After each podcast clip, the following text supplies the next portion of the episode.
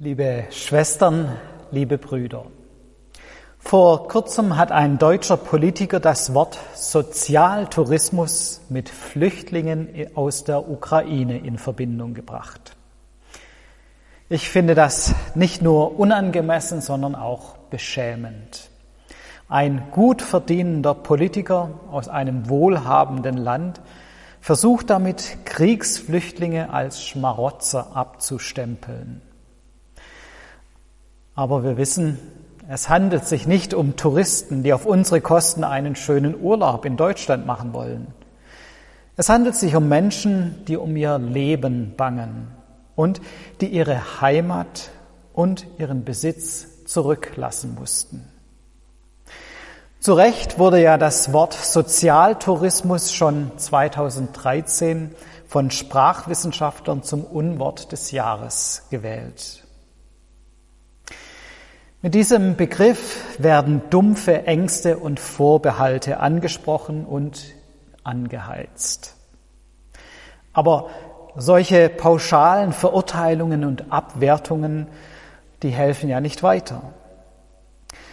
Man kann ja durchaus auch begründete Kritik äußern, wenn zum Beispiel Sozialleistungen im Einzelfall auf betrügerische Weise ausgenutzt werden. Und die Politik muss ja auch überlegen, in welchem Ausmaß wir Flüchtlingen helfen können. Auch als ein reiches Land können wir nicht allen Menschen auf dieser Welt helfen, die Hilfe benötigen.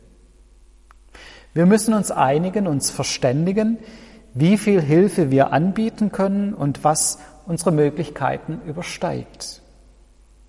So geht es ja auch privat jedem von uns. Ich habe ein festes Gehalt und ein Dach über dem Kopf. Aber ich kann nicht jedem Obdachlosen in Fellbach ein Bett zur Verfügung stellen oder ein festes Gehalt auszahlen. Das übersteigt ganz einfach meine Möglichkeiten. Jeder von uns muss ja auch für sich überlegen, wo und wie stark wir Menschen in Not helfen können. Und bei steigender Inflation und Kosten wird es ja nicht einfacher. Wir merken das im privaten und im politischen. Eine erzwungene Solidarität von oben herab ist schwierig. Anderen zu helfen mit Wut oder Angst im Bauch, das zerstört letztendlich das Miteinander. Aber dann die Wut und die Angst mit dumpfen Parolen in pure Ablehnung zu verwandeln, hilft auch nicht weiter. Der Apostel Paulus hatte einmal ähnliche Probleme und mit ähnlichen Ängsten zu tun. Die christliche Gemeinde in Jerusalem war nämlich in wirtschaftliche Not geraten. Die Brüder und Schwestern waren auf finanzielle Hilfe angewiesen. Paulus wollte nun eine andere Gemeinde, die Gemeinde in Korinth, dazu bringen, den Jerusalemern finanziell unter die Arme zu greifen. sicher gab es auch damals bei so manchen Korinthern gewisse Bedenken. Die sollen doch erstmal selbst versuchen zu arbeiten und Geld zu verdienen, sich selbst zu helfen. Es gibt doch Arbeit genug. Manche hatten vielleicht auch persönliche Ängste. Wenn ich von meinem knappen Geld und Besitz auch noch abgeben soll, vielleicht reicht es dann für mich selbst nicht und für meine Familie. Paulus gleitet nun nicht in eine polemische Diskussion ab oder wertet irgendjemand ab. Nein, er möchte die Adressaten mit guten Argumenten überzeugen und sie zu Spenden ermutigen. Er droht dabei nicht mit dem Zeigefinger, sondern der ganze Abschnitt ist voll mit positiven Formulierungen und Bildern. Sein erstes Argument passt gut zu Erntedank. Paulus stellt uns einen geistlichen Zusammenhang vor Augen. Er sagt, im Reich Gottes gilt auf allen, allen Ebenen, wer da kärglich sät, der wird auch kärglich ernten. Und wer das sät im Segen, der wird auch ernten im Segen.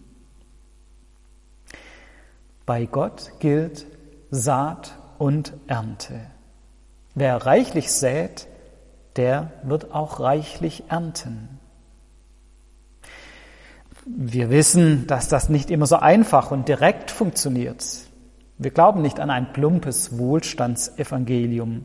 Der Glaube ist kein Finanzinstrument, das uns automatisch wirtschaftlichen Reichtum ausbezahlt, wenn wir genügend investieren.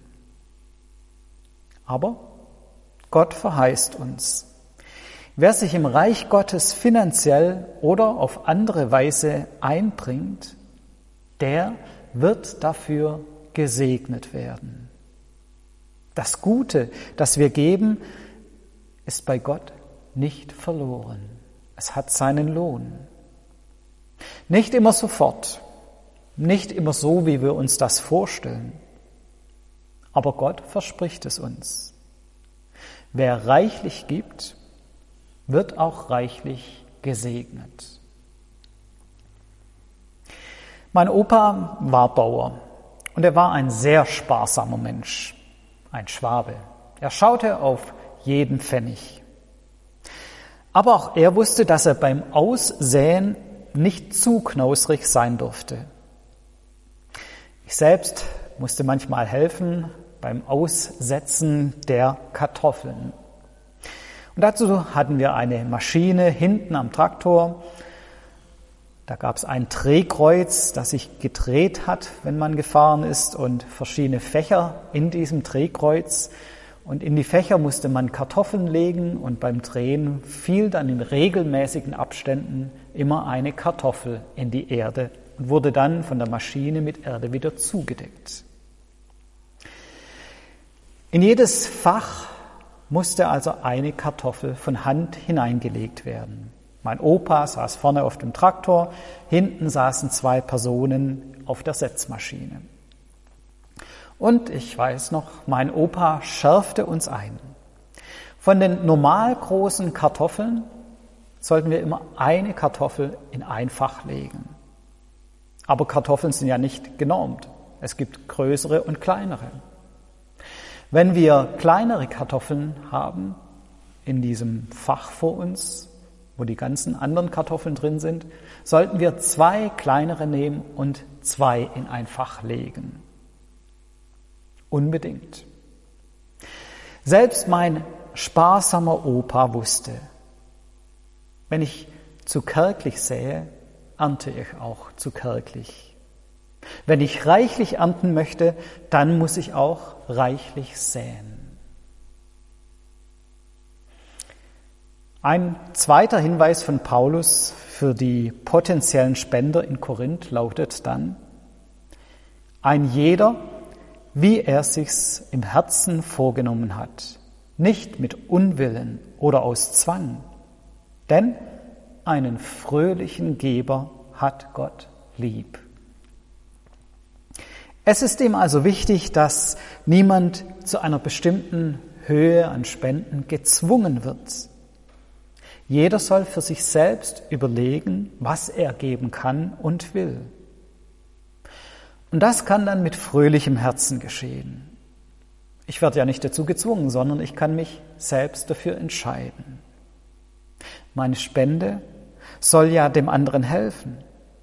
Wenn ich nur mit Druck und Zwang von oben und mit unguten Gefühlen etwas spende, dann schadet es letztendlich dem Miteinander mehr, als es hilft.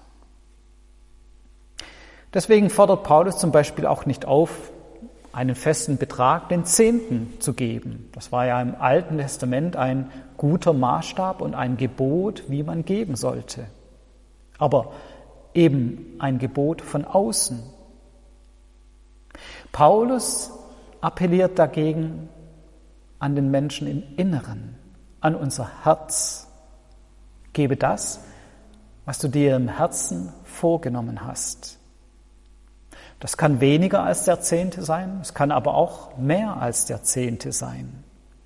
Es zählt nicht der absolute Betrag, sondern deine Herzenseinstellung.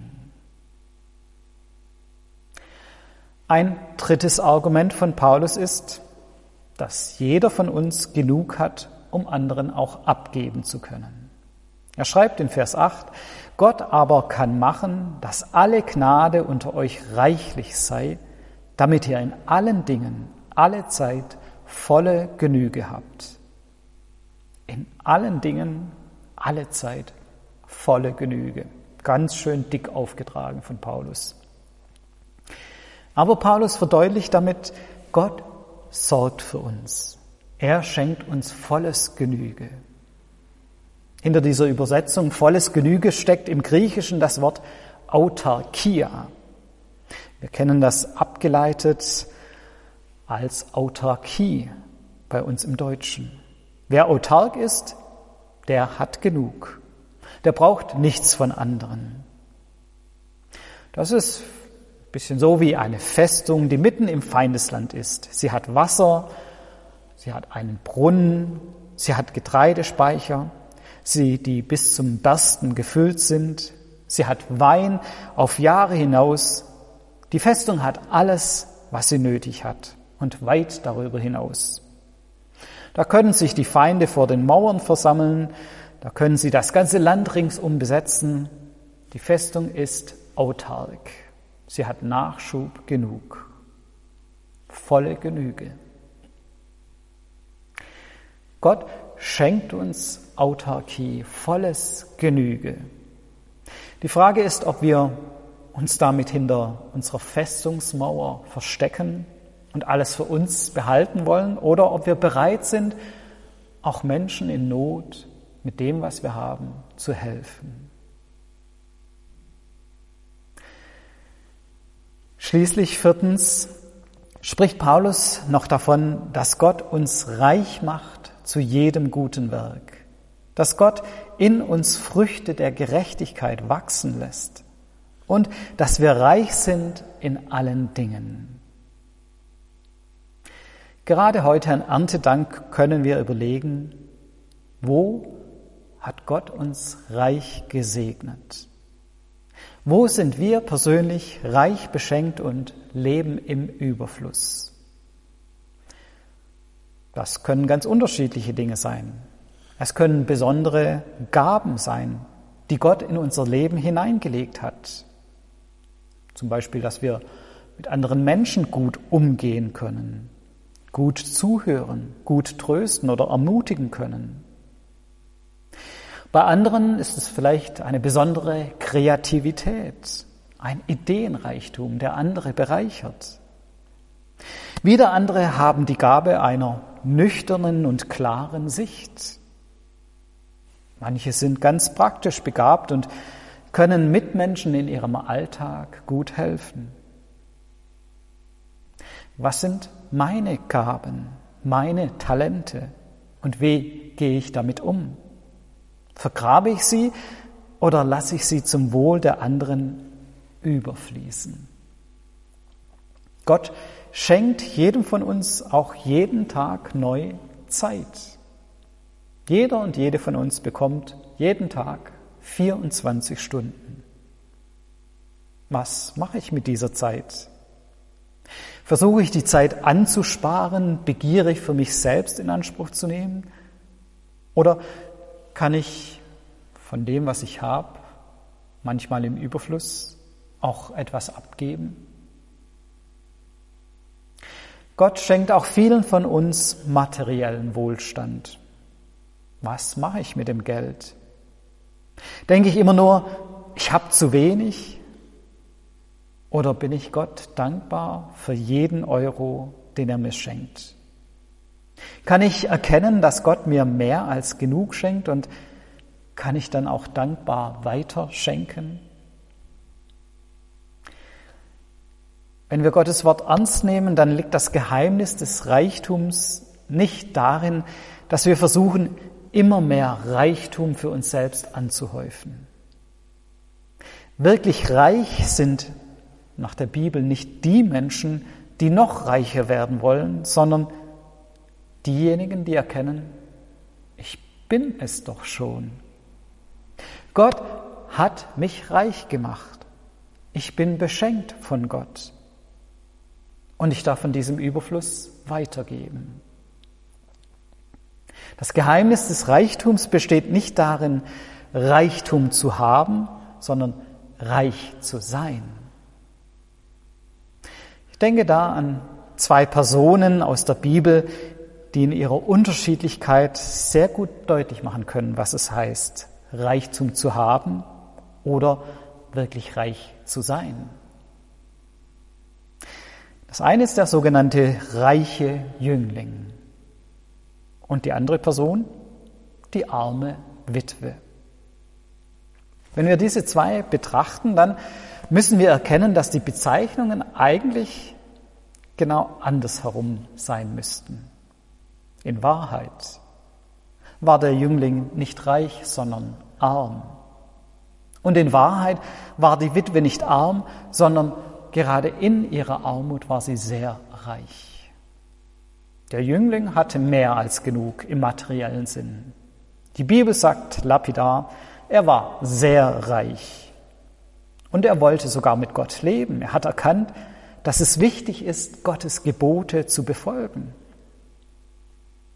Aber wir wissen, letztendlich war ihm sein Reichtum, das Materielle, wichtiger als die Hingabe an Gott. Er wollte den Überfluss nicht überfließen lassen. Er führte letztendlich ein armes Leben. Ein Leben, dem trotz aller Fülle das Entscheidende fehlte. Die arme Witwe dagegen hat kaum etwas zum Leben gehabt. Und trotzdem opferte sie das wenige, das sie selbst so gut gebrauchen haben, gebraucht hätte, opferte sie das an den Tempel. Dazu ist nur ein Mensch fähig, der innerlich wirklich reich ist, der erkannt hat, dass Gott ihn mit allem Nötigen versorgt, der ein reiches Vertrauen hat. Heute ist Erntedank. Wir dürfen dankbar erkennen, was Gott uns alles geschenkt hat. Wir dürfen von unserem Reichtum abgeben und darauf vertrauen, dass Gott uns auch weiterhin segnet und beschenkt. Amen.